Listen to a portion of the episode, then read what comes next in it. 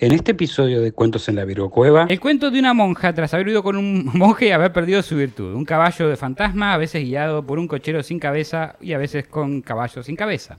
El hombre Para, y Smith, bueno, nada, no, veo, no sé. Smith, Guy Smith vino, eh, es el que hizo que Harry entrara en la casa. Harry Smith Price. veía jinetes Sí. y caballos sin cabeza. Y el que le gustaba pasear sin caballo y sin, sin caballo.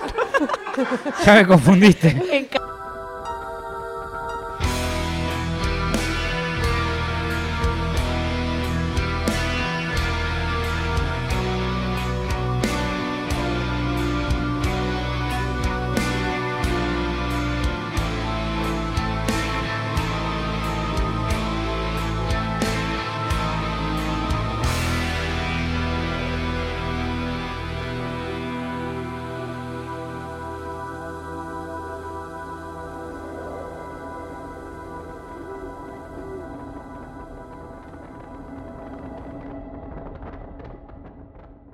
Bienvenidos a Cuentos en la Cueva, el podcast donde hablaremos de distintos acontecimientos. Entre ellos pueden ser casos paranormales, de criminología, extraterrestres, otros eventos o todo lo que consideremos digno de ser contado en la Cueva. Me acompaña como hoy siempre la gran Mandy Potter. Hola, ¿cómo están? ¿Cómo andan? Contéstenme en sus casas. Bien, Mandy. Mal, Mandy. Del, Del orto, Mandy. Contéstenme, que me encanta leer sus respuestas. Vos, Cristian Frío, ¿cómo estás? Yo estoy muy bien. eh, No, eso es mentira. Dijiste que estás bien. ¡Yay! Dijo que está bien. Ya es la segunda vez que logro que Me Cristian. hace caer con una pregunta que vez no- Me dijo bien y la- ahora logré que me diga muy bien. Chicos, muy bien. Muy bien. No es poca cosa. Bueno, es verdad. No estoy mal tampoco. ¿Para qué vamos a mentir? Qué bueno. Y conmigo también está la gran Marcasina. Oli, ¿cómo andamos? Muy bien, por lo que veo. Muy bien, arrancamos el año con todo. Esperemos que este sea un año mejor que el We anterior. are the champions tanto of the para world. cuentos como para Argentina, como para cada uno individualmente de ustedes. Qué bueno. Bueno, como no dije mi nombre al principio, que igual lo dijo Mandy, mi nombre es Cristian Frigo y hoy les voy a traer un lindo cuento sobre un lugar embrujado para tener la primera historia de embrujamiento del año. Yay. Que no sea mi casa, que no sea mi casa. Es la no casa de mar. No. Mierda. ¿Otra vez? Hay fantasmas en la cama.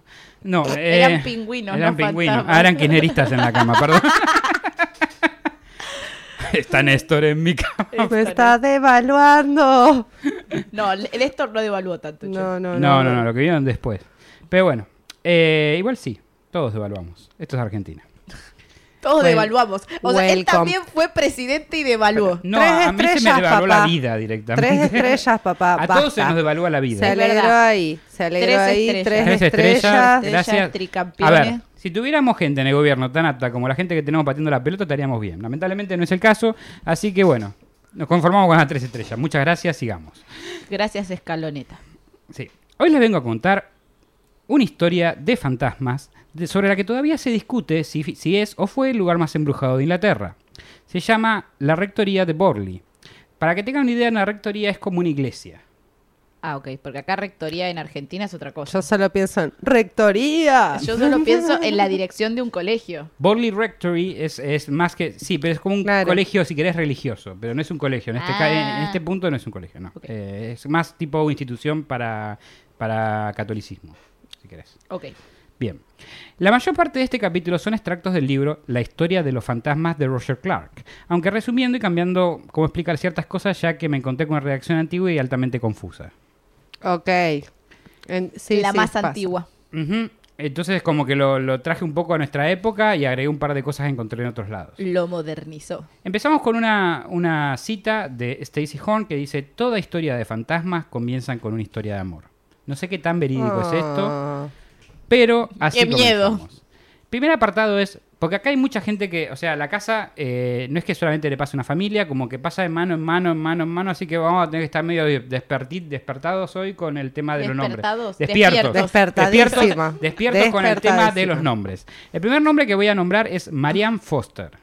Repítanlo conmigo. Marianne Foster. Como Jane Foster de Thor. Me voy a acordar Como. Mansión Foster de Cartoon Network. Bien, perfecto. Era tarde, en la noche de uno de los últimos días del mes de febrero de 1958. Un detective privado estaba sentado en el vestíbulo del Hotel de Dakota del Norte. estaba esperando a Marianne Foster, Foister, perdón, también conocida como la viuda de Borley, quien había contratado a aquel detective. La dama era un personaje misterioso y un tanto siniestro, una mujer fatal, bígama, posible asesina y tenía un vínculo con uno de los fenómenos paranormales más famosos del siglo XX. Terminada la guerra, Foister protagonizó un, espectáculo, eh, un espectacular número de desapariciones y consiguió esquivar con habilidad las búsquedas de la policía de Suffolk, que por entonces la buscaba en Inglaterra. O sea, ella contrata a un detective y ella es una mujer peligrosa. Sí. Y ahí estaba ahora, entrando en las nevadas calles invernales, dos universos en colisión, un detective interrogando a la esposa de un párroco que parecía salida de las páginas de una novela de Agatha Christie. Cuando ella se dio cuenta de que la habían descubierto, su inmediata reacción, presa del pánico, fue amenazar con el suicidio. Resultaba comprensible, tenía mucho que ocultar. Me perdón, me hizo acordar relaciones pasadas. Me voy a matar, Me ¿eh? mato, si me deja me mato. Había quebrantado la ley en incontables ocasiones y le aterrorizaba la posibilidad que la deportaran a Inglaterra y la enviasen a la cárcel. Sin embargo, tras una amable negociación y una charla de tranquilizadora que incluyó la promesa de crear un fondo para la educación de su hijo adoptivo, el hijo de ella, la mujer accedió a someterse a un interrogatorio sobre sus experiencias en la rectoría Borley, la casa más encantada de Inglaterra. Uh, o sea, la agarraron y ella dijo, a ver, a ver, yo les cuento esto Sí. En cambio, a cambio de que no me deporten. Y que hagan una funda- hagan un- Una fundación para, para el hijo, niño, para, el, para, el, para el hijo, para, el- para, que, para la escuela. Ahora vamos con la historia de Guy Smith. Repita conmigo. Guy, Guy Smith. Smith. Perfecto. O sea, ella había vivido en, en en la esta, en esta rectoría. Pero esta es una de las tantas personas que vivió en la rectoría. Ok. ¿Puedo, Vamos a puedo decir algo? Sí, no estamos haciendo algún tipo de ritual cuando decimos los tres los nombres y hacemos No, así. no, no, Ah. y puede que sí, Tengo pero no, les estoy diciendo, así que Tengo no. miedo. Era una mañana, en una mañana del mes de junio de 1929, un editor subalterno del Daily Mirror abrió una carta del párroco de Essex dirigida a la sección de ruegos y preguntas del periódico.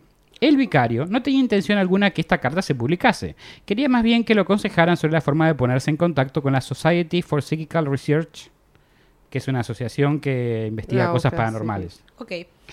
El autor de la carta era el reverendo Guy Smith, nativo de la India, un antiguo funcionario al que le habían concedido la ocupación de Borley en octubre de 1928. Estamos hablando de esta rectoría Borley, ¿no? Le habían, en 1928 le habían da- dicho que él se iba a encargar de ese lugar y lo mandaron a trabajar ahí, como párroco. Ok. Aquella nueva vida que había adoptado en parte para fortalecer su salud de su neurótica esposa, y así lo escribía el libro, Neurótica Esposa, Mabel Smith, se estaba convirtiendo en un desastre. La cultura rural británica le resultaba totalmente ajena y sencillamente no se veía capaz de afrontar otro lluvioso invierno inglés. Y había un segundo y extraño problema. La casa que le habían mandado estaba encantada. Bueno, Oh, no. todos los problemas tenía Smith. El, mi- sí. el mirro tenía una mujer psicótica, o como le dijo él, Neurótica. como dijo él, tenía fantasmas en la casa, Fantasmas en la casa, no Sí. me dejan salir. Y no le gustaba la vida de no, campo de no, Inglaterra. No, no, no. No me acuerdo cómo sigue. A lo largo de nueve meses, Smith y su señora se habían visto asediados por todo tipo de fenómenos.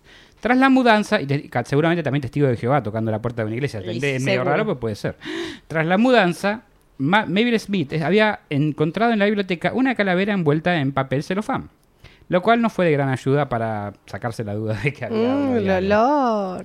El personal que trabajaba en la iglesia se había marchado después de ver supuestos fantasmas. Es una iglesia grande, necesitaba personal para mantenerse. Sí. La silueta de una mujer paseaba por el jardín y un espectral coche de caballos se detenía en la puerta muchas veces. Los jinetes no tenían cabeza, otras veces los caballos tampoco. Opa. Ok. Todos habían sido parte del padrino. Sí. Sí. y tuvieron que usar un par de caballos para practicar. Sí, Sí, claro. Y se volvieron fantasmas y Te andaban por dije ahí. que así no, sí. O sea, Así no podés matar al hombre que vamos a matar mañana. Tráeme otro caballo.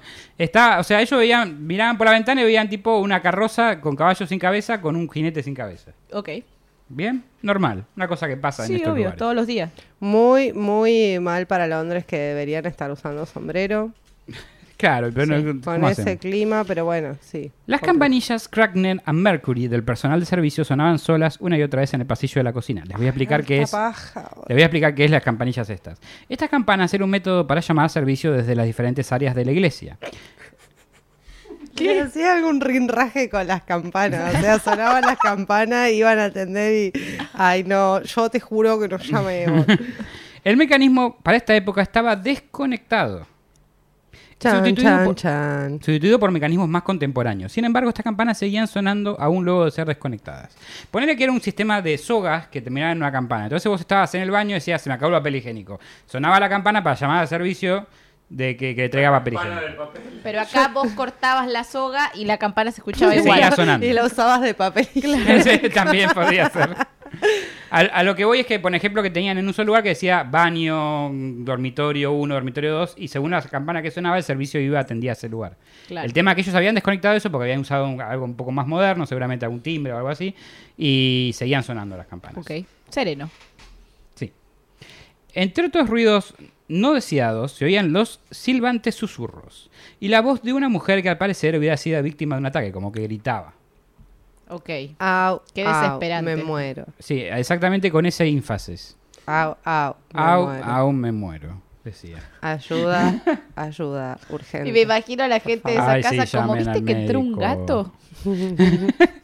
Resulta extraño que Smith se pusiera en contacto con un periódico del lugar. Digamos, eh, en vez de hablar con un superior de la iglesia, como el obispo Chenford. Pero Smith tenía pocos amigos en Inglaterra. Había aceptado su traslado a Borley sin ver la casa. Construida en 1863, y ahora vamos a la construcción de la casa, porque este no fue el primer habitante de la casa, obviamente, que se llamaba Henry Bull. Borley, no era, Borley, la casa, no era cómoda ni mucho menos, y requería una extendida plantilla de servicio para mantenerla. Smith no tenía ni idea de que otros dos, 12 clérigos, clérigos ya la habían rechazado, ni que de aquella enorme mansión de 23 habitaciones carecía de agua corriente o electricidad. Ok. Un montón igual. O sea, llegó, no había luz, no había, no había luz, no había agua corriente, Una paja. no y había, internet, mucho para limpiar. Y no funcionaba el aire acondicionado. y tenían 22 habitaciones, por lo que leí acá, si no recuerdo. mal. 23. 23. Y un baño también, como Sarah Winchester. No, espero que tenga más de un baño, pero bueno. Resumiendo, Smith quería trasladarse cuanto fuera posible, pero tenía que darle a su obispo un buen motivo. Así que necesitaba un informe de una reputada organización que respalde sus afirmaciones. Aunque la autoridad que de la que gozaba en sus orígenes victori- eh, victorianos se encontraba en un lento declive, la asociación que hablé antes, continuaba estando bien considerada como una organización fundamentalmente escéptica y dirigida por reconocidos científicos diferentes y diversos autores muy bien relacionados entre sí con la iglesia no sería igual en nuestros días. O sea, ya esta, este- esta asociación ya como que no tiene renombre ni existe. Pero Menos bueno. mal. Pero por aquel entonces un obispo podía tomarla muy en serio. Aunque solo fuera porque en sus filas había un poderosos miembros de la clase dirigente. O sea, dentro de la organización había gente dirigente, por lo tanto los Pero que era una organización... eh, Escéptica, o sea, si ellos probaban que había algo raro ahí era porque era posta. ah, no, Exacto. entonces qué mal que dejó de existir. Pensé que era religiosa. No, o sea, No, no, no. la organización iba a, a ver casos donde A se decía que había... sí, claro. y, y trataban de desmentirlo. Eran como Mythbusters, Ahora, si pero ellos esa- llegaban a ir y no podían desmentirlo o comprobaban que había algo raro pasando y se lo decían al obispo, ahí este Guy Smith se podía ir a la mierda. Ok, entiendo. Ellos dicen que hay fantasmas, eso significa que me puedo ir, que no. Exacto. Smith se quedó desconcertado cuando abrió la puerta a un reportero que se presentaba con lápiz en mano mientras su fiel compañero fotógrafo disparaba el flash de la cámara. Cuando los Smith se quejaron de aquella publicidad que no buscaban, porque ellos mandaban al periódico para ver si podían contactar a esta agencia, no para que la historia se hiciera viral, digamos. Claro. O sea, buen plan igual, deberíamos mandar una carta al periódico a ver si nos aparece un reportero acá y nos volvemos virales nosotros. Pero bueno. También. Eh, y cuando, Depende del medio, ojo, hay que ver. bueno, dice que el periódico, el periódico envió a alguien que todavía era muy poco apropiado para manejar situaciones delicadas. Un personaje pintoresco que tenía el aspecto de, de un exorcista. Se llamaba Harry Price. Llegó a la rectoría de Borley sin imaginarse que aquel edificio tan feo levantado en un insignificante lugar de Inglaterra llegaría a dominar su vida durante los siguientes 20 años. Aseguró a Smith que recibiría su informe sobre la actividad fantasmal para que, a su vez, él pudiera mostrárselo al obispo. Price descubrió que, aunque el edificio en sí era relativamente nuevo, existía una tradición, una tradición a propósito de su locación estaba encantada. O sea, donde fue construido el edificio estaba encantada, no el edificio en sí. No era tan Ah, o viejo el sea. Classic Cementerio Indio, cosas así. Sí, algo así. Ahora vamos a la historia de la primera familia, la familia que construyó esta casa sobre este pie, que se llama la familia Bull, que yo lo nombré antes, a Henry Bull, creo que era.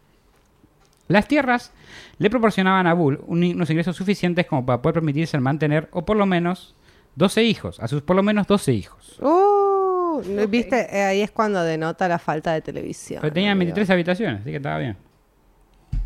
Sí. De televisión y de métodos anticonceptivos. Sí, las dos cosas se denotan. Y la casa se iba ampliando conforme estos iban llegando.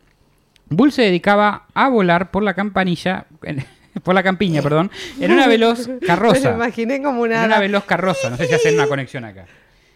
Este Bull iba por la- las sus tierras en una carroza tirada por caballos. Ajá. Ok. ¿Sin cabeza? No, no, tenían cabeza en esa época. Ah, ok. Estos tenían cabeza todavía. A golpe de látigo. Al de látigo, Lá- perdón. O a disparar al azar a través de la. Disparaba también así. Estas son cosas que hacía él, muy, muy raras, ¿no? Pero bueno. Disparaba al azar a través de la cristalera abierta de la biblioteca contra los conejos que se movían torpemente sobre el césped. Pobre conejos. Bueno, está- estaban moviéndose torpemente. Dijeron, ah, conejo torpe, morirás. No. Es como que se ponía tipo en una habitación que tenía un- una ventana y decía. Y cazaba. Claro. Imagínate que la época tampoco es tan raro, no. ¿no? No tele. No Netflix. No había tele, no había Netflix, no, No había, no había Netflix. temporada nueva de Stranger Things. Es mata conejos en Chile en esa época. Sí, era, era, era bastante chill. Se- se Eran como los mucho. fichines de esa época. Ah. El, ti- el tiro al blanco. Claro, era, sí, como los patitos. Sobre Me aquel, imaginé el perrito saliendo.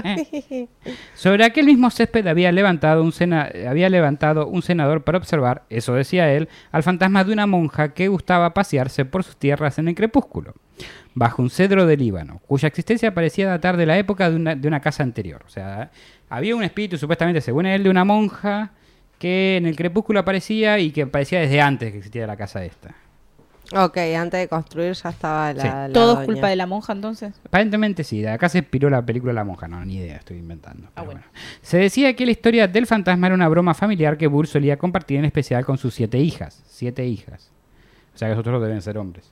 Ey, Sí. la séptima es bruja.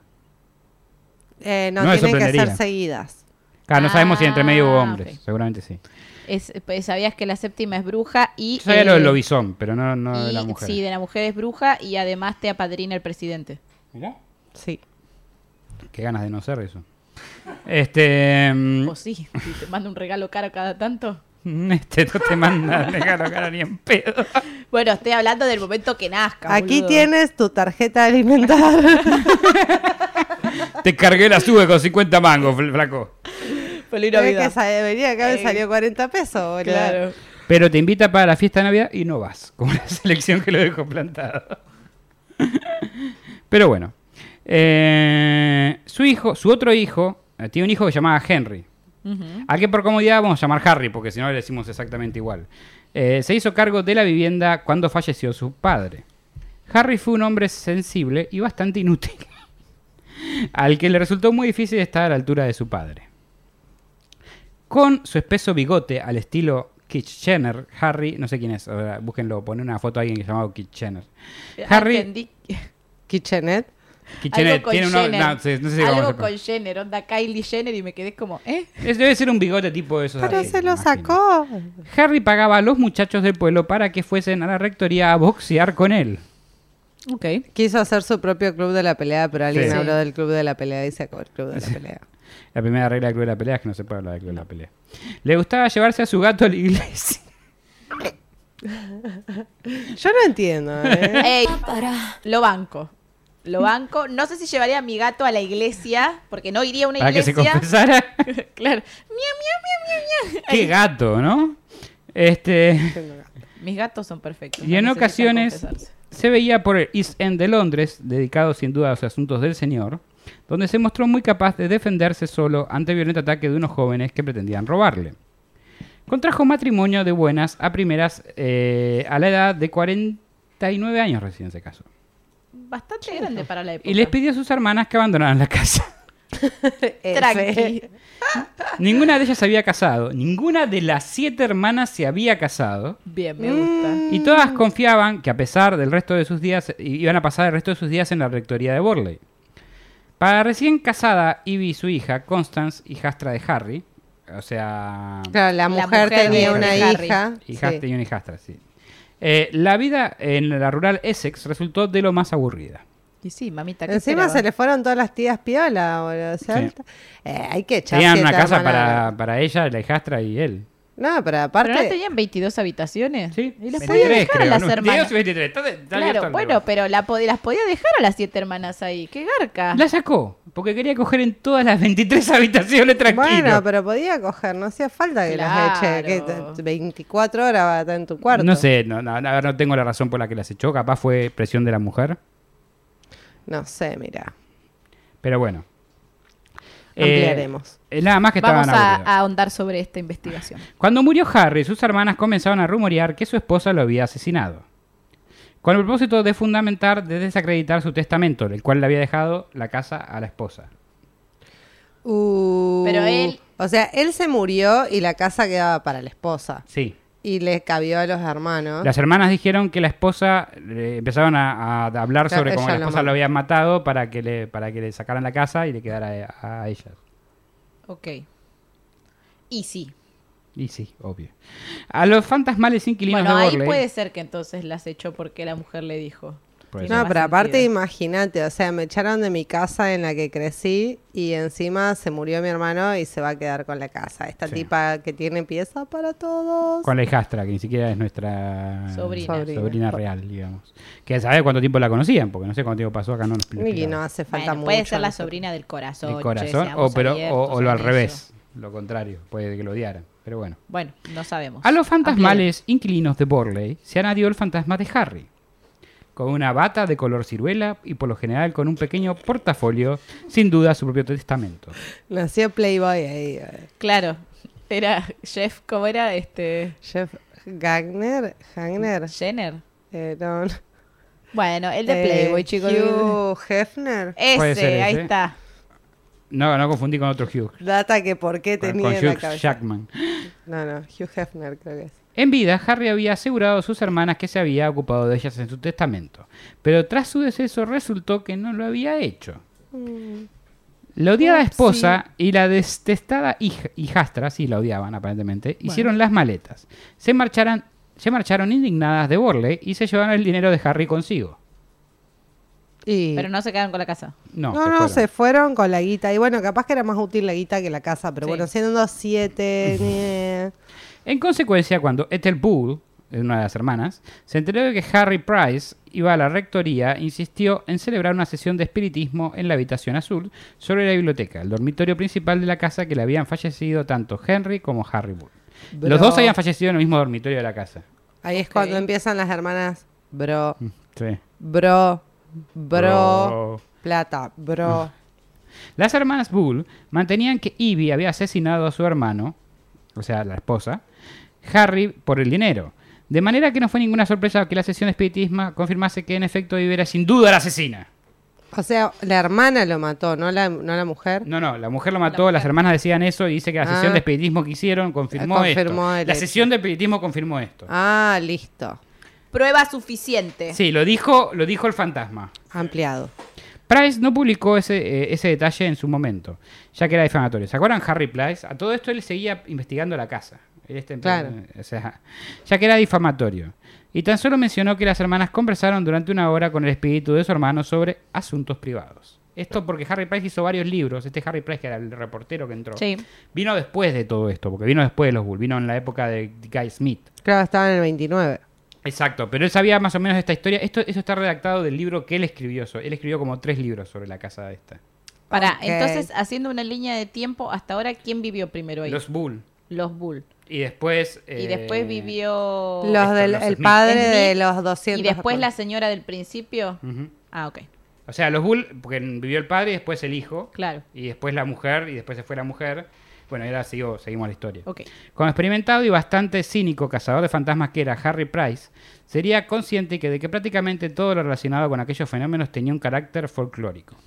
La ventana del comedor tapiada por el reverendo Henry, para evitar que la monja fantasma lo viese, Acordémonos que antes de eso estaba la monja fantasma. sí, ¿Te acuerdas que estaba O la sea, monja las monjas fantasma? fantasma, los, los. ¿Te acuerdas los que eh, Henry decía que la había una monja fantasma que aparecía en el Sí, Sí, crepúsculo? pero no Entonces es que tapió la ventana. Pero no es que puede pasar, no sé, yo no sentiría como que... No, no, era una monja que miraba de afuera, tipo. Claro, no es que Ah, entraba. ah. Su miedo no era que entre, su miedo era que estaba la monja y yo. O estaba le, hace- masturbando. o le haces cosas Claro. más Se desagradables. Se estaba masturbando entonces. justo frente de, de- de ese lugar y la monja lo miraba. Entonces decía, no, voy a tapiar así la monja deja de mirar. La monja parecía ¡Hala! Tipo.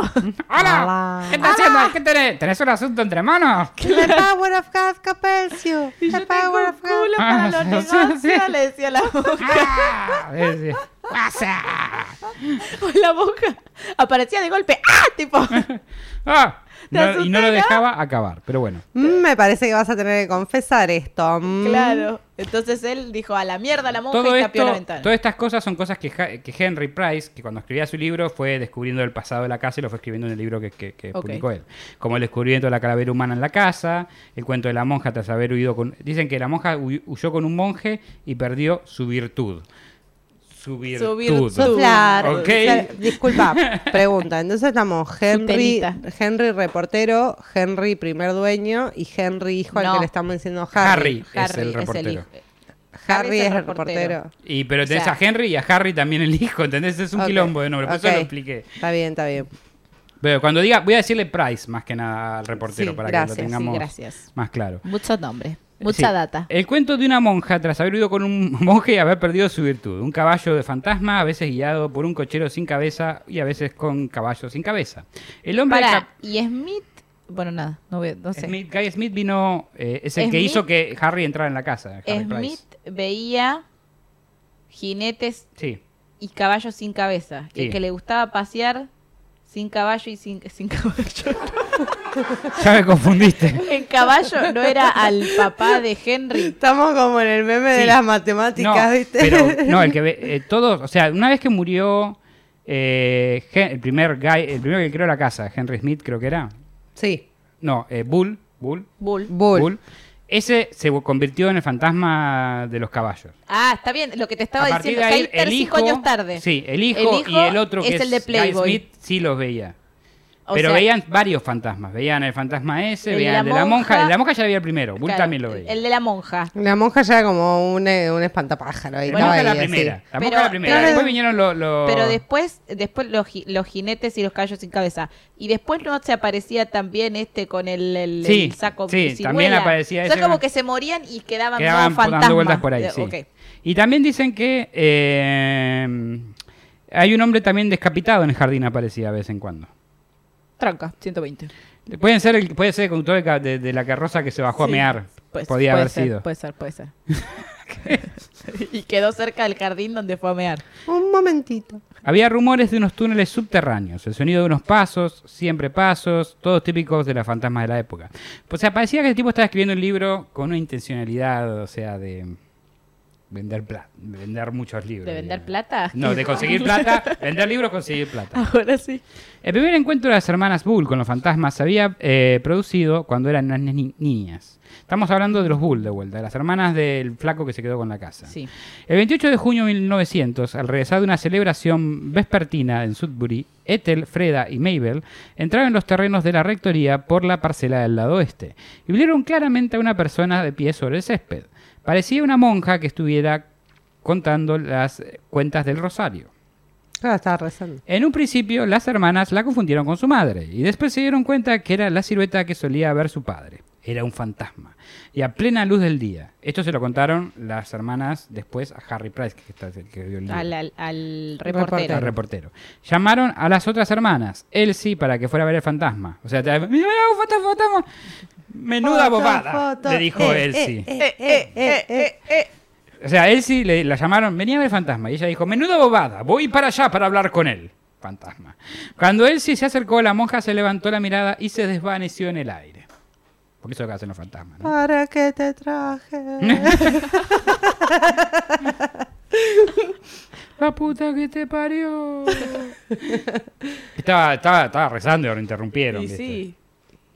Sin embargo, Harry, al igual que sus hermanas, se sentía cómodo con la idea de los fantasmas. O sea, ¿Te imaginas que la monja Este es el estaba... que murió que, que dice que mató a la esposa. La, mo- la monja estaba concretando su misión para sa- pasar a otro plano Y viene a romperle Le las bolas. Es que igual- las bolas. Le salió mal el cristianismo porque no debería ser un fantasma si tan monja y tan dios y coso.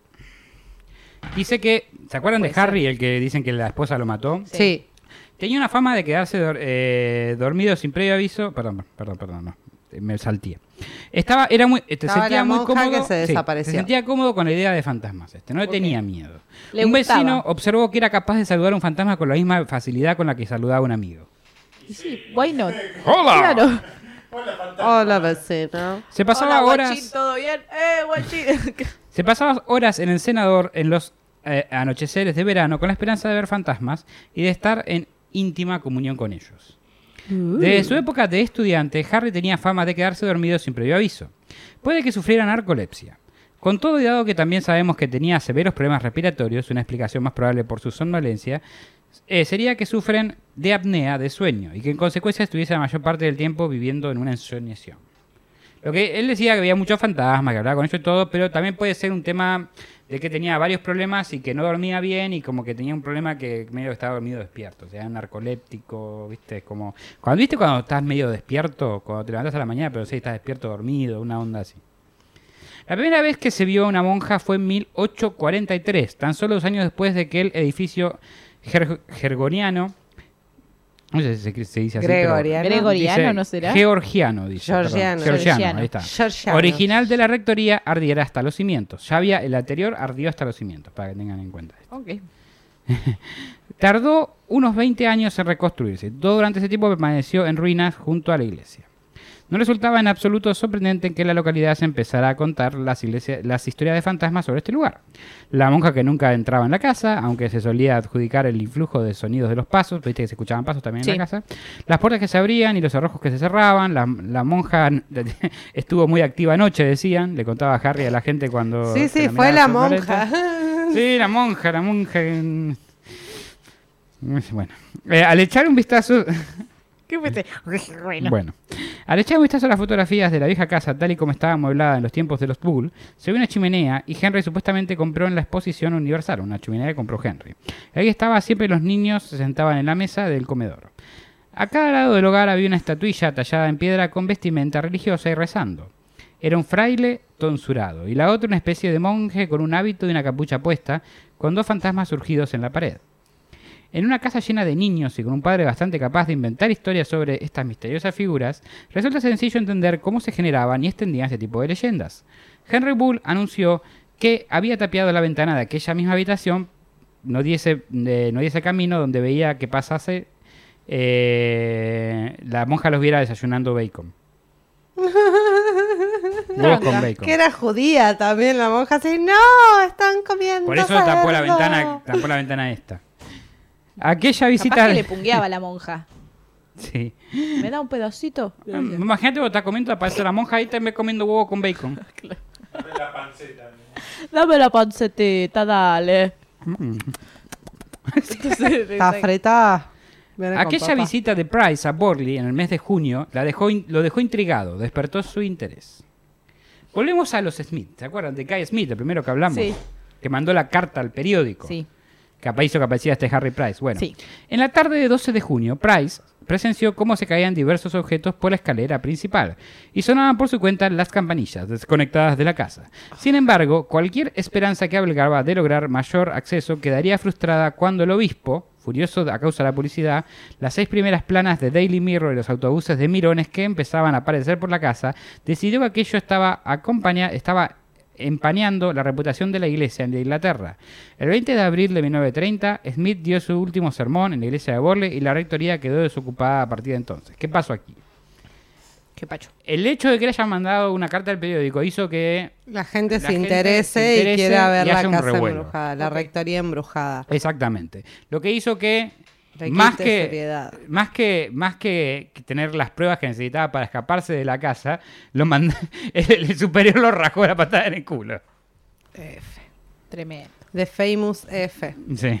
Pobrecito. Lionel y Marianne Foister, ¿se acuerdan de la chica del principio? Sí. Sí. Este- La Femme Fatal. Sí. Este Que quizás, tal vez, quizás había matado a su marido. sí, Ah. capaz. Ethelbull aprovechó la oportunidad y renovó la influencia de su familia sobre la parroquia. ¿Se acuerdan? Hermana de, de Harry Bull, Ethelbull. Y la rectoría al ingeniárselas para lograr el nombramiento de un vicario, el reverendo Lionel Foister, emparentado con ella por el lado de su madre. O sea, consiguió que eh, esta, esta Bull consiguió que pusieran a, a- en vez de este Smith que se fue, metieran a alguien relacionado por parte de su madre. Sí, a un familiar, rector. a un familiar lejano, digamos. Exacto. Foister llegó a la- a- de Canadá con su esposa, mucho más joven que él, Marianne, la que hablamos al principio. Poca gente se casaría con una chica a la que la habían bautizado cuando tenía 7 años. Uy, ¿qué me espera a mí? Que lo voy a hacer como cuando tenga 53. Pero no Foister sé. era una de esas personas, era un rebelde. Una loca. Loco. Dijo, aquí a los 7 años le calentó más, ¿viste? Dijo, me voy a casar con ella. Aquella muchacha sería la mujer fugitiva con la que se contaría muchos años después nuestro detective privado en un hotel de Dakota del Norte. Papá. Ok. En los fenómenos que parecen durar un periodo ex- extenso, siempre conviene fijarse en los patrones repetitivos que presentan las situaciones domésticas. Y así nos encontramos una vez más con el clérigo débil, el, este Foister, la espo- el esposo de la chica esta, de sexualidad ambigua, dicen acá, como todo clérigo. Perdón, no. Con una esposa católica más joven que él y dueña de sí misma. Pobrecito, ¿no? Que, te- que tenía una empoderadísima. Sí, claro. Dueña de Era- sí misma. Dueña de- está muy bien. Una lástima que la mujer fuera dueña de sí misma, ¿no? Porque No era algo que pasaba en esos tiempos, lamentablemente. Good for you, sis. Sí, tal bien cual. por ella. Viendo, viendo a qué se refería con dueña de sí misma, pero bueno, va. Y al igual que Henry Bull, Harry Bull, perdón, Foister era un hombre enfermo cuya mala salud bien pudo afectar su estado mental. Una vez que se hubieran marchado los Smith y con registro cerrado, no cabe duda de que Price pensó eh, que la historia de Borley había terminado. Pero estaba a punto de comenzar la segunda fase del encantamiento.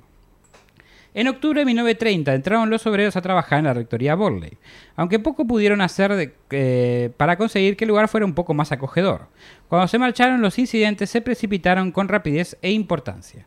Marianne, que se estaba recuperando de una operación seria, imaginó haber oído a alguien que la llamaba por su nombre. Se escuchaban pasos, aparecieron unos libros de himnos que le eran desconocidos, cayeron carbones, planchas, piedras, carretes de algodón, bastones. En uno de los episodios más siniestros, el 28 de marzo de 1931, Marianne sintió en el hombro un roce de lo que ella describió como una monstruosidad.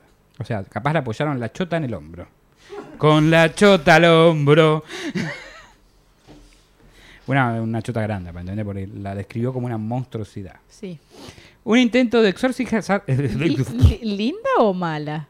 No sé, puede ser una monstruosidad buena. No, No, sé. puede eso. ser una monstruosidad, una monstruosidad. Era tremenda tararira, le dicen en mi barrio.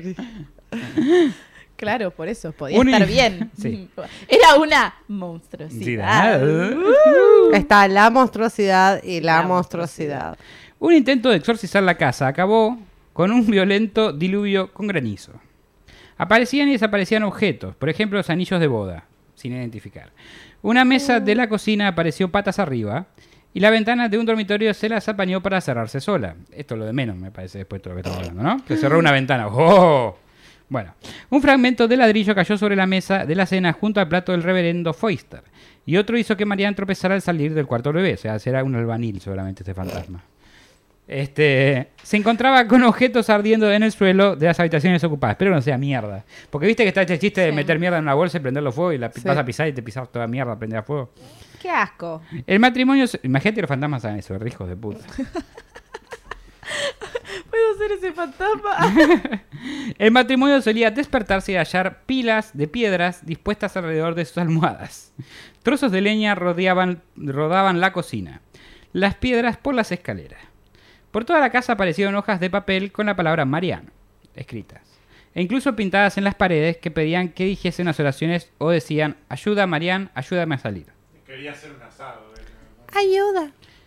O sea, como que había un fantasma, supuestamente María decía que un fantasma se quería comunicar con ella con notas y le escribía en las paredes. Y tenía mensajes como ayúdame a salir. Eh, eh, Marian, eh. La- Eh, el tema es que escribía tan vos. para el culo el fantasma que no se entendía bien si decía ayuda más a Dios o decía otra cosa. Sí, Ella entendió si que era decía un eso, rito sí. satánico y... Viste que los fantasmas se escriben como para el orto. Había un Sí, capítulo que hablamos de un fantasma, no me acuerdo de dónde, también de Inglaterra, justamente. El de Battersea, ¿no el, el de Battersea, el fantasma Battersea también escribía para el orto, un un poltergeist, poltergeist. sí. Y bueno, y si el no tema, el capítulo, se dejamos por acá fantasma de arriba. Battersea. Pobres fantasmas disléxicos. Estamos como, a mí me gusta, no sé por qué siempre me encuentro como que las casas más encantadas están en Inglaterra. Claro, hay que ir a Inglaterra. Aquí en Inglaterra. Y ahí también están los castillos, colonizan, Claro. o sea, medio Claro. que se merecen los Se merecen los fantasmas. fantasmas.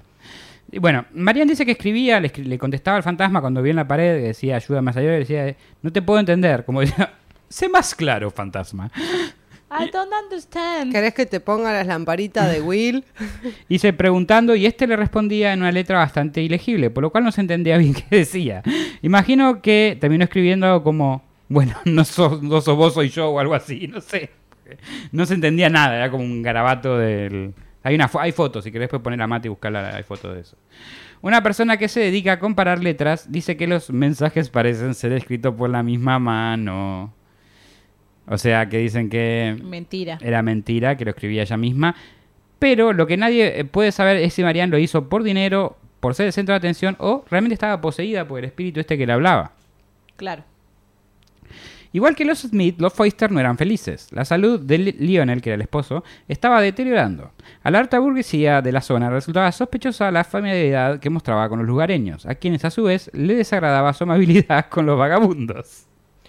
Oh, no. Mira cómo les tapan, mira cómo los trata como iguales. No debería pasar. Debe morir. En el mes de mayo, los sucesos paranormales cobraron una intensidad que los Foisters huyeron de la rectoría y corrieron a la casa de sus vecinos, Seashores y Lady Whitehouse.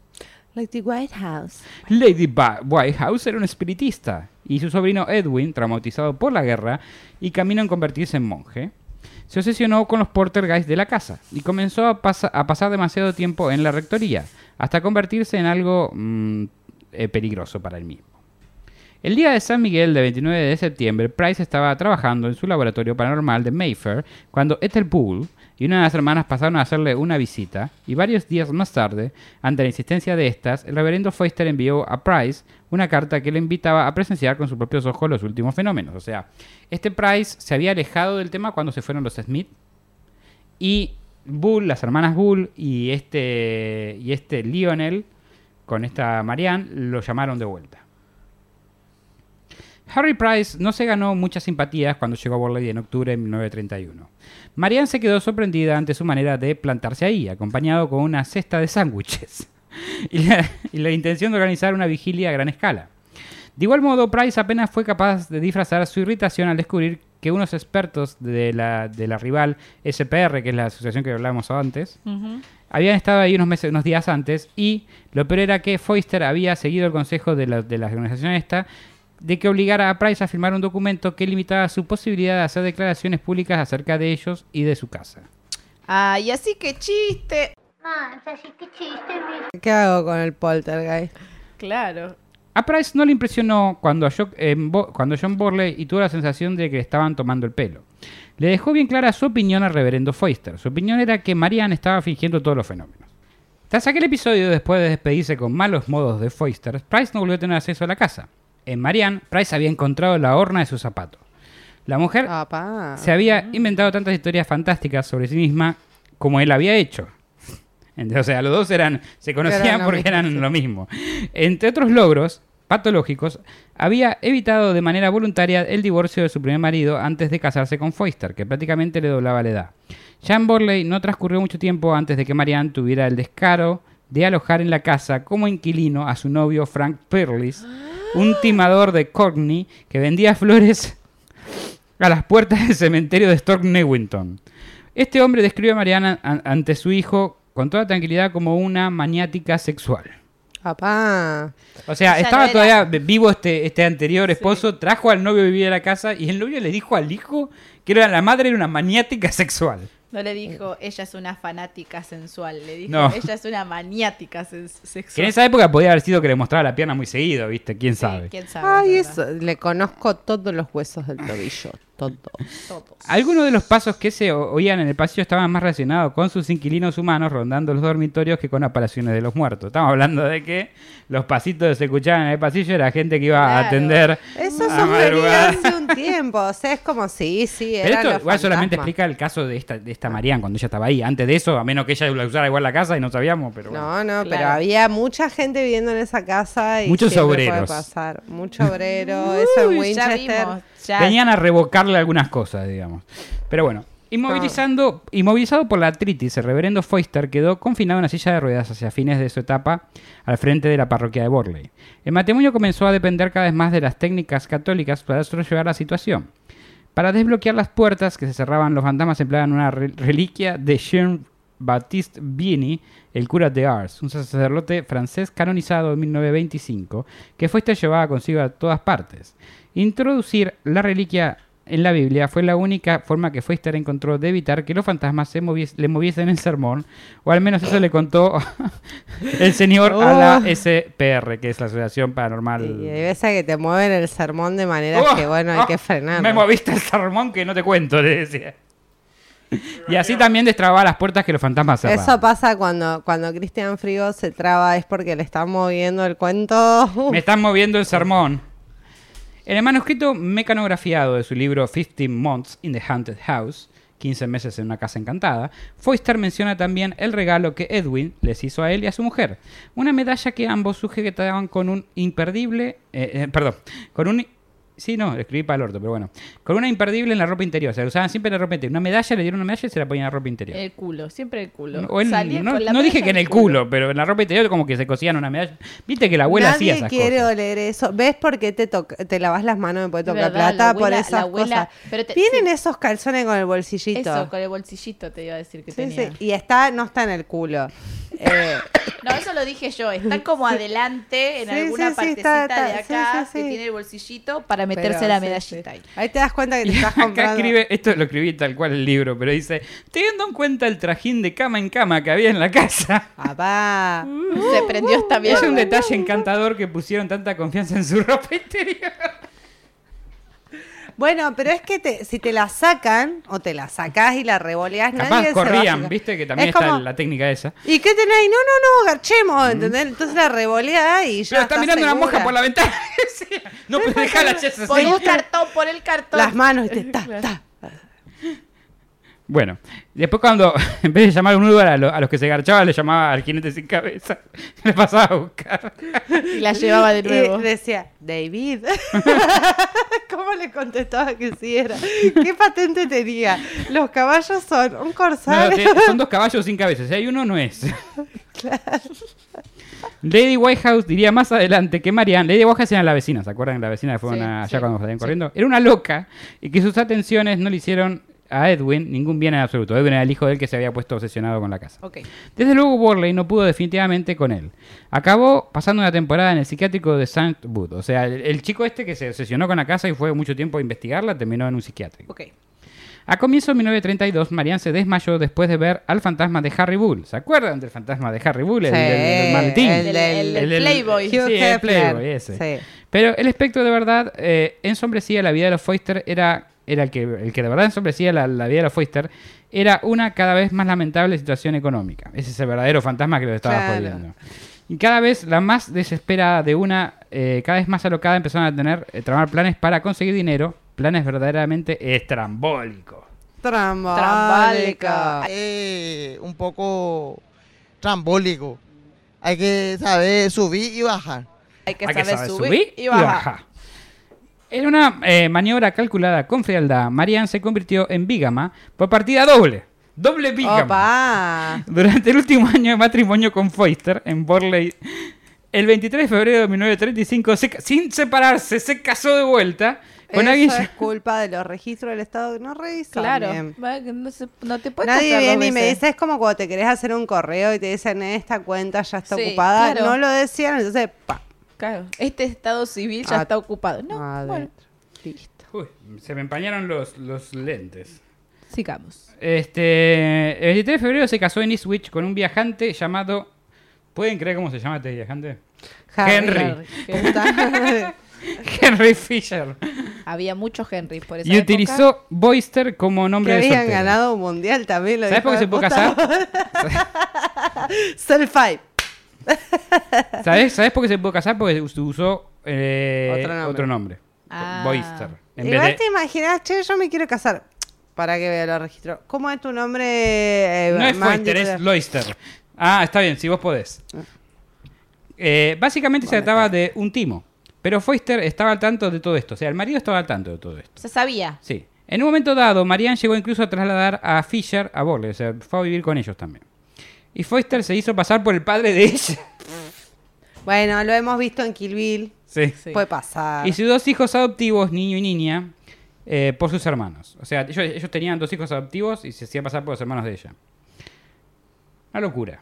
Después de que Bueno, pero me, me copa que en la rectoría ya hay tres niños adoptados Sí, eso hasta sí. donde llegamos. O sea, la gente. Hemos Se avanzado. ve que le importaban Como los hijos porque pidió al, al detective que le, que, le, que le- que le haga un pozo para el hijo, para la educación. Claro. Pero bueno, desde, desde que Foyster se desmayase mientras uno de sus sermones en la iglesia, se vio obligado a renunciar a su beneficio eclesial y a trasladarse a Ipswich con su mujer y el nuevo marido de él. Ay, pero capaz que cocinaba re rico. Tiene la o algo combi así. completa. Yo después me quejo, pero hay gente, hay gente, Sí, ¿no? sí, sí, sí. Este, descri- capaz. Marianne describió a Foyster en aquella época como un chalado que no dejaba de gritar y desproticar sobre el pecado. O sea, el marido. Pecado, el- pecado. El marido original, digamos. Claro, el marido el- el original. pecado original. Y tenía el chongo de la otra en la casa. Claro. Sin embargo, sería Fisher quien acabase en un manicomio. Y bueno. Y el bueno, reverendo mucho. no tardó en fallecer. Así que quedó la muchacha Foster. Así que se quedó sin Acá el pan y dice, sin la acá torta. dice crecía Se la quedó- lista de víctimas de Marianne. Como que Marianne como que los empujaba un poquitito a donde quería que Cla- fuera. Claro, al borde de la locura y se morían. Sí. El certificado de defunción de Foyster revela que cuando exhaló su último aliento estaba cubierto de úlceras. Marianne había adoptado una niña muy pequeña y la había hecho pasar por suya para conseguir que Fisher se casara con ella. No sé por qué Fisher se ve que quería una niña, no sé. ¿Quién sabe? Y volvió a hacer lo mismo Ay, meses después a adoptar otro niño, un bebé, cuando conoció a un militar norteamericano llamado Robert O'Neill. ¿Se acuerdan lo que dije de qué piola esta gente que adopta chicos? Bueno, no. No. cool. Había un caso, ya Lo porque- arruinaron. Y se casó con él apenas cuatro meses después de la muerte de Lionel Foster. Parece que en ese momento seguía casada con Fisher.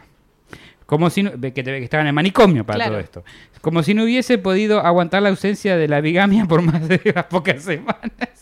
Bueno, pues. Necesitaba bueno, de a dos. Una ella. mujer. De a dos mínimo, tres a Tiene veces. sus Claro. necesidades. Está muy bien, está muy bien. Además, si está en el manicomio, queda cancelado. Harry Price. Volvemos a Harry Price, amigos. Mientras tanto, la comisión de la iglesia estaba a punto de alquilar a Borley. ¿A quién? A A Harry. Price. Al reportero este. Ok. Casa Encantada, pusieron en el periódico. Se busca personas responsables con tiempo libre e inteligencia, intrépidas, críticas e imparciales, para unirse al equipo de observadores durante la investigación de un año, noche y día, en una supuesta casa encantada, cita en los condados próximos de Londres. Un año es un montón. Sí. Se suministran las instrucciones por escrito, se volverá a la formación científica o la capacidad de manejo instrumental simple. Se valorará, perdón. La casa se encuentra en una aldea aislada, así que es esencial contar con vehículo propio, porque no te vamos a ir a buscar. Eh, escribir en el apartado de correos, y esto lo fue publicado en The Times. En 1937, Price recibió un total de 200 respuestas. Esto, este anuncio lo puso Price cuando le dijeron que tome la casa para conseguir un equipo para investigar la casa. Ah, ok. Porque sí, yo había entendido mal también al principio, por eso lo explico. Algunas eran damas aburridas, de alta sociedad, que buscaban un poco de emoción, y otras eran periodistas y oficiales del ejército retirados que querían cobrar por sus esfuerzos. Un amable ocultista que envió su pentáculo bordado para ofrecer protección ante cualquier espíritu maligno pudiese ser rondar las numerosas y destartaladas habitaciones de la rectoría. Sin embargo, Price decidió llamar a Sidney Glanville, quien fue la primera carta que recibió. O sea, la primera carta que recibió dijo, este, porque fue el primero más rápido de todos. Cuando Eh, pasa una semana y pensás que nadie te va a contestar por la mesita que estás vendiendo, la mesita plegable en Facebook, y bueno, ¿Lo aparece por ya está ¿Qué te este. pasó? No, no. Qué lindo. Estás vendiendo tu una mesita, querés aprovechar el espacio. No, no, qué lindo tu sello nuevo. Gracias, amigo, te quiero. ¿Hay algo que nos quieras decir, Mar? Price decidió llamar a Cindy Glamblin, quien fue la primera carta que recibió ofreciendo su ayuda para investigación. Se convertía en uno de los investigadores de mayor confianza de Price. En la casa más encantada de Inglaterra. Más encantada. Que es como la casa más famosa de Argentina, pero no, la más No sé encantada hasta de dónde Inglaterra. puedo levantar las manos, así que lo voy a levantar hasta ahí. Tengo miedo que me en bolas. Que, eh, que- ¡uh! ganamos rating inmediatamente. Viral, viral, viral. Ahí pone Mati dos caritas, igual. No creo que se vea nada, pero bueno. Para desconcierto de muchos, eh, Price dejó bien claro desde el principio que él no quería participar demasiado en el proyecto Borle, o sea, como que contrató gente y las mandó. Simplemente pretendía gestionar y supervisar una especie de vigilancia sistematizada del inmueble que duraría seis meses a un año. Nunca se había intentado en nada hacer nada similar. Preparó un libro azul de instrucciones. Es como un gran hermano, ¿eh? Sí, pero sin Sí. cámaras porque no existían. Pero... Bueno, pero casi. Metes a un montón de gente desconocida a buscar fantasmas en una... Es mejor que Gran Es mejor que Ah. La Gran idea Hermano. es mejor que Gran Hermano. O sea, Con un libro de instrucciones, que sería como el contrato, digamos. Telefe, si lo haces, Invitanos. copyright. nos cabió. No, no, no, No, tiene, que no, pague. que llevar. Este, preparó un libro azul de instrucciones para sus nuevos reclutas y pidió que cada uno de ellos firmase una declaración jurada que limitaba su posibilidad de utilizar en beneficio propio cualquier cosa que descubrieran a raíz de su experiencia. Porque, ¿qué pasó? Lo que él quería es que le dijeran a él y ¿Qué que él usara para beneficio propio suyo. Claro, no, no, que la gente cuente su experiencia. Pero a cambio los dejaba elegir una de las 22 habitaciones Sí, entre y sí, ellos. se podía masturbar en ella. Se les exigió también que no revelasen la ubicación ni el nombre de la casa, ya que era famosa, no está, que ya era famosa igual. No obstante, después de las reportadas que ocupó en el Mirror, los participantes tampoco podían fotografiar nada sin permiso dentro de la finca. Ni dibujar siquiera, o sea, no podían, no podían sacar fotos. Un embole. ni- Sí, un embole. Era mirar y documentar. Y lo más importante, se haría a cargo de sus propios gastos y facilitarían a Price un informe de su estancia ahí. Nah. Sí. Bueno, pero es como Un es como que no tenés, lo único que haces es vivir en un lugar sin tener que pagar alquiler porque todo lo demás te cabe a vos, digamos. Claro. Sí. Sí, En un lugar sin agua y sin luz. Seguía sin agua y sin electricidad. Yo lo pregunté hace un rato porque decía Sí. nada. No, no, no, nunca se la pusieron, nunca le pusieron. Nunca se la Sería pusieron. causa, nunca se la pusieron. Sería causa de la polémica que Price eh, les entregaría también una versión resumida de la historia de la Casa Encantada y les mencionaría los diversos fenómenos conocidos, o sea, como le daba un contexto de lo que estaban haciendo y por qué, y les contó toda la historia que les conté a ustedes ya hoy. Ok. Eh, inclusive el sonido de las campanillas y la monja fantasma. En años posteriores se le echaría en cara que les hubiese sugestionado en, ese en exceso, o sea, como que eso los pudo haber sugestionado a que, a que escucharan cosas que no había. Claro. Y en cuando de- hagas pichín va a hacer ruido. Claro, no, no es objetivo una y vez eso que ya es que le hay decís... un fantasma. Y aparece la monja mirándole. La monja estaba en todas, ¿viste? Estaba. Como el Pikachu de atrás así. El 2 de junio de 1937, Price condujo hasta Borley desde su casa en Sussex, acompañado por uno de sus reci- recientes descubrimientos, Elie Howe, quien más adelante durante la guerra se dedicaría a falsificar sellos alemanes para la SOE, el Grupo Ejecutivo de Operaciones Especiales Británicos. Price se concentró en montar una habitación base en la biblioteca de planta baja, debajo de la habitación azul encantada, la habitación donde murieron estos Harrys. Aquella es la misma biblioteca desde la que Harry Bull disparaba al azar a los conejos por el césped, ¿se acuerdan? Sí. y donde su hijo Harry solía dirigir las oraciones de las familias mientras el jardinero hacía muecas desde el otro lado de la cristalería, a su espalda. Esa cristalera contaba con unas contraventanas bien sólidas al otro lado que le daban a la estancia un aire de fortificación. Tras un viaje a Sudbury en busca de suministros, Price le dio por fin a- le dio un fin a su campamento base a un aire tolerablemente incómodo. Instaló, perdón, instaló un camastro metálico de camping con un colchón, una lámpara en la mesilla de parafina, una tetera en un quemador de alcohol y un suministro de té, leche condensada y azúcar. Había también 20 libros legibles sobre materias neutras para matar el aburrimiento. O sea, como que se armó como un ranchito ahí. Claro. No muy cómodo, pero un ranchito. Tenía palmate, tenía paleta. Tenía té, había hecho. alcohol, había luz, bueno. Había leche condensada. Pero le echa al fin. ¿Sabes los flanes que te podía hacer? Price Eh. y Howe, que, que vino con él, colocaron toda una serie de objetos desencadenantes por la casa. Ah. Que son objetos desencadenantes, son cosas que los fantasmas quieren interactuar por naturaleza. Claro. Claro, como los pájaros, algunos pájaros y las cositas brillantes y eso. Una práctica común ahora en las expediciones de las casas fantasmas. Objetos que ellos esperaban que fuesen de interés a los fantasmas y les indujeran a moverlos. Price, o sea, en mi caso, por ejemplo, no sé, un par de tetas. Lo pones ahí y ves si hacen algo los fantasmas. Claro. No si sé cómo vos sos funciona. El fantasma, seguro No sé que cómo sí. funciona, pero Si vos sos sé- el fantasma, yo estoy segura de que sí. Bueno, si te moriste, ponemos eso, un par gracias, de tetas. Gracias, Mandy. Vos me entendés. Claro que te entiendo. Este Somos familia. Bueno, entonces no voy a decir lo que te Después, Dejémoslo ahí. Eh, bueno, eh, vamos a decir que estos son esos, qué son esos objetos, ¿no? Price registra como una caja de cerillas, un paquete de cigarrillos, estaba claro que esperaban a traer un fantasma fumador, así como los diversos cachivaches, a otros Podías diversos ser vos cachivaches. igual, ¿eh? Podías, a mí me metías en- Eso más que la teta, te digo todavía. ay, mentoladas no tenía. No, no tenía Marlboro Fusion en esa época, no, pero bueno. God.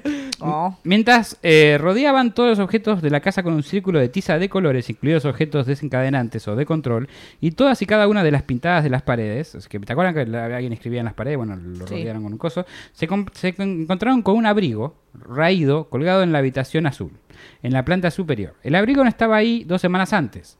La última vez que Price había estado en la casa, la aparición inexplicable de prendas de vestir como surgidas de la nada, era uno de los fenómenos de aquella época. Aparentemente la casa generaba ropa. Qué bien. Pero se trataba más bien de una prueba de que los lugareños se citaban en la casa abandonada y no de aportes aleatorios de una actividad de poltergeist. Se ve que como la casa estaba media abandonada, la gente se encontraba ahí y se olvidaba ropa. Se encontró. Como acá. Ah, Claro, ya entendí. Ya, ya le entendí. ¿De qué talla, amigo? ¿La lavaste? A veces, algunas sí. Tras examinar la casa y comprobar los terrenos, ambos decidieron quedarse ahí el resto de la noche.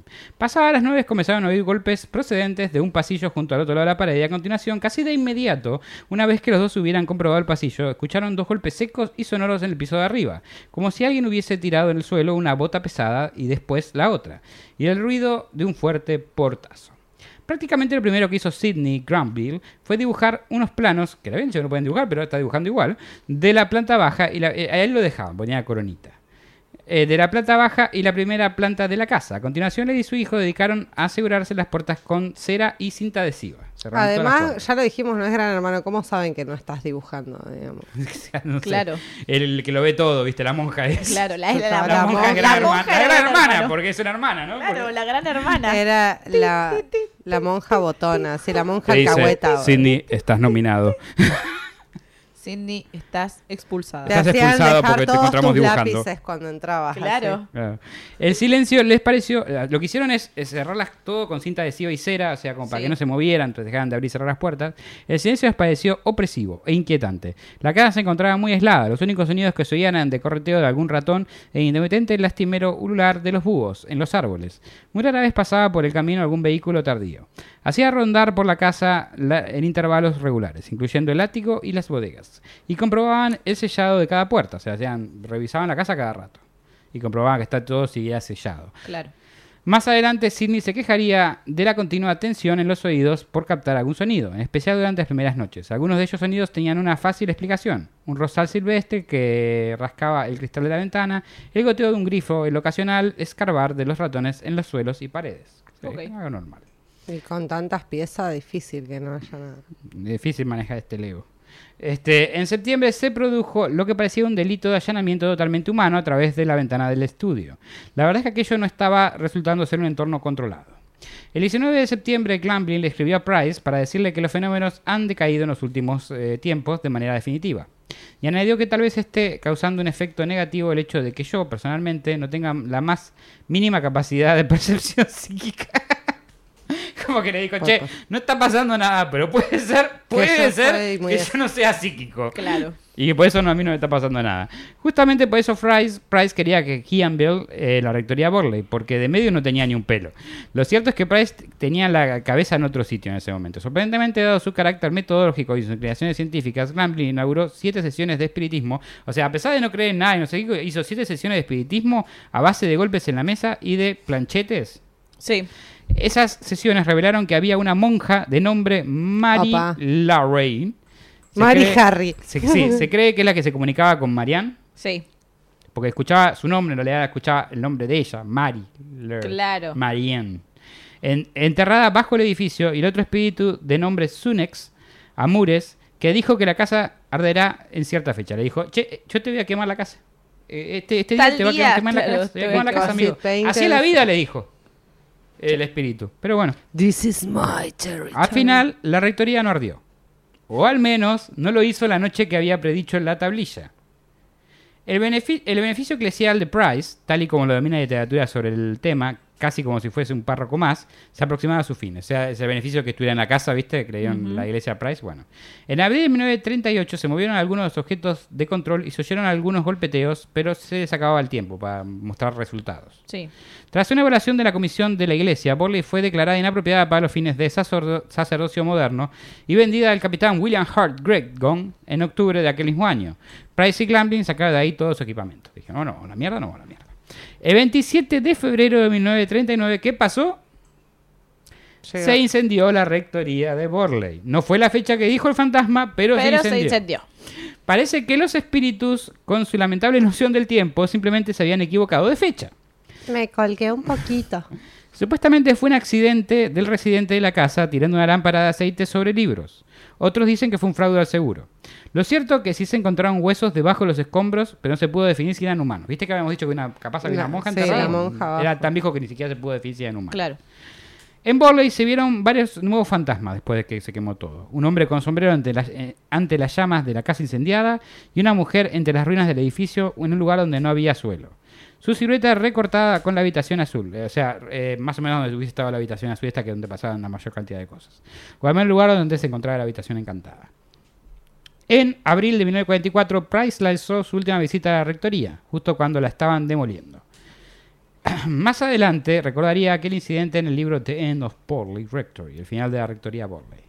Cuando el señor, eh, eh, señor eh, pulsó el disparador de que accionaba el mecanismo de obturación de la cámara, un ladrillo o un fragmento de ladrillo se alzó del suelo de repente a algo más de un metro en el aire. Estamos hablando de los, los escombros de la casa, ¿no? Se ve que Sí. él dice que Él iba a sacar la foto Sí. y un escombro se levantó así. en lo que quedaba el pasillo de la cocina. Caminamos hacia el pasillo donde había ladrillos tirados. No había cuerdas ni cable en ninguno de ellos. Ni tampoco vimos a ninguno de los obreros en aquel lado de la rectoría. Esto es lo que dijo Harry Price. Y hay una foto, Mati, buscada después del ladrillo que se sacó justo con el ladrillo flotando. Ahora, la ahora famosa fotografía del ladrillo en pleno vuelo se publicó con el siguiente pie de foto. De ser esto un verdadero fenómeno paranormal, entonces tendríamos la primera fotografía jamás tomada de un proyectil de un poltergeist en pleno vuelo. Se percibe el asunto casi legalista, equilibrio de la frase. Más adelante se pondría entera de juicio si aquella fotografía. Y Price, en un característico ataque aireado y sin duda bramado de editación, escribió su respuesta. Entregaré mil libras a cualquiera, a cualquier entidad benéfica que tenga usted a bien indicar si es capaz de demostrar que es un fraude, la fotografía. Claro. La única explicación posible es que el ladrillo se arrojase desde una gran distancia, o que la señora Ledman, que estaba escribiendo un artículo sobre Borley y había ido con él a visitar la casa, Dave Benchman eh, y yo mismo actuáramos en convivencia, o sea, como que hubiesen trabajado juntos. Aún no se puede contactar con ellos y jurarán ante cualquier tribunal de justicia que no hubo truco de ninguna clase. Sin embargo, después de un tiempo fue desacreditado cuando esta señora Letchman recordó que un obrero de la zona estaba tirando ladrillos. Ok, Bueno, puede pasar. Muchas- Bueno, me confundí. Muchas pruebas presentadas por Price en sus libros fueron fabricadas. Así también como una propuesta foto con espíritus sobre los escombros, que también está, está por internet. También se sabe con exactitud si Marian, no se sabe con exactitud si Marian o cualquier otro nombrado estaban locos, fabricaban evidencias o realmente pasó algo paranormal en esta propiedad. Muchos salieron a desmentir, otros a respaldarlas. La realidad es que al día de la fecha aún se discute sobre el tema. Harry Price vol- se vol- vivió haciendo libros al respecto y algunos se vieron beneficiados con los sucesos de la casa. Lo que sí es cierto es que todos los que habitaron reportaron eventos paranormales hasta después de ser destruida. La Ajá. gente de alrededor también. O sea, acá se termina la historia de, de la, de la Mansion, eh, de la rectoría esta. Pero la realidad es que lo que hay dudas, porque son muchas familias, son muchas historias, Sí. muchas coinciden, pero lo que no se sabe es si los anteriores, las- los relatos anteriores influían a los que venían después. Claro. O querían es sacar todos como que querían- se perdió la es como que parcialidad todos en el tenían algún provecho también para sacar. Claro. Este, lo de la casa que se incendiaba me, me causó bastante, porque hay no sé, como... Igual también No esto del de una casa hermano igual, que pero- se muere y que casualmente en una sesión de espiritismo confirma que lo mató a la mujer. Sí, eh, hay cosas muy, muy sketchy, no sabes quién miente, quién dice la verdad, pero igual hasta el día de hoy se discute si es una de las casas más encantadas o fue, fue, pues no está más. Por la cantidad de fantasmas y de cosas. Por lo menos Sí, es por la cantidad de gente que vio cosas ahí, o que dice haber visto cosas ahí, de Inglaterra. Ok. Así que esta fue la historia de la rectoría de Borley. Me gustó, estuvo muy lindo, muy lindo. Mandy Potter, ¿por dónde la podemos encontrar? A mí me encuentran en todas mis redes sociales, la ¿Sociales? fucsia, Sociales. sociales, sociales, la fucsia, la violetita con una carita, por todas, todas, todas, todas como Mandy Potter Ock.